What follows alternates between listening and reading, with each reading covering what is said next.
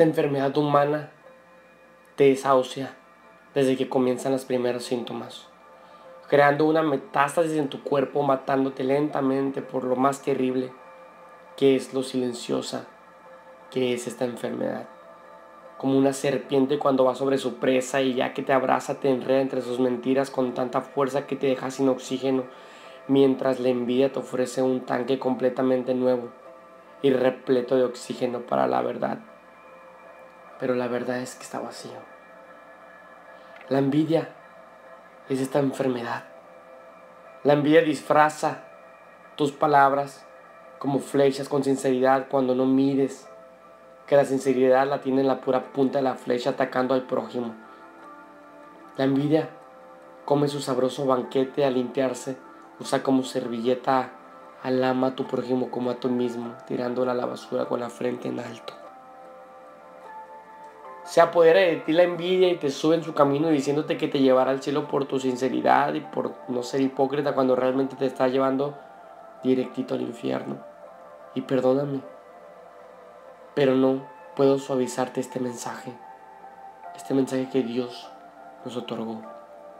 Prefiero un millón de veces reventarte los tímpanos al que escuches esto, a que el enemigo te revienta hasta los últimos huesos de tu cuerpo en el infierno por la envidia.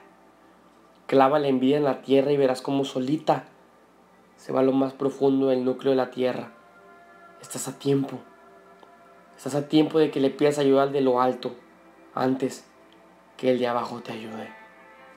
Qué hermoso, es precioso, es estar presente escuchando esto.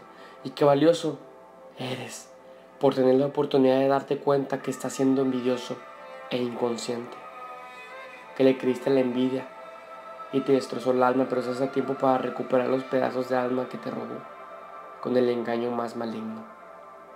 No todos los que andan en las calles son envidiosos. No todos los que andan en los coches del año trabajan sucio, como lo dices. No es mejor lo que él tiene a lo que tú tienes, solo son situaciones diferentes. No compitas por ganarle a los demás, sino por superarte a ti mismo. No te fijes en la espiga que tiene el prójimo en su ojo sin sacar la tuya.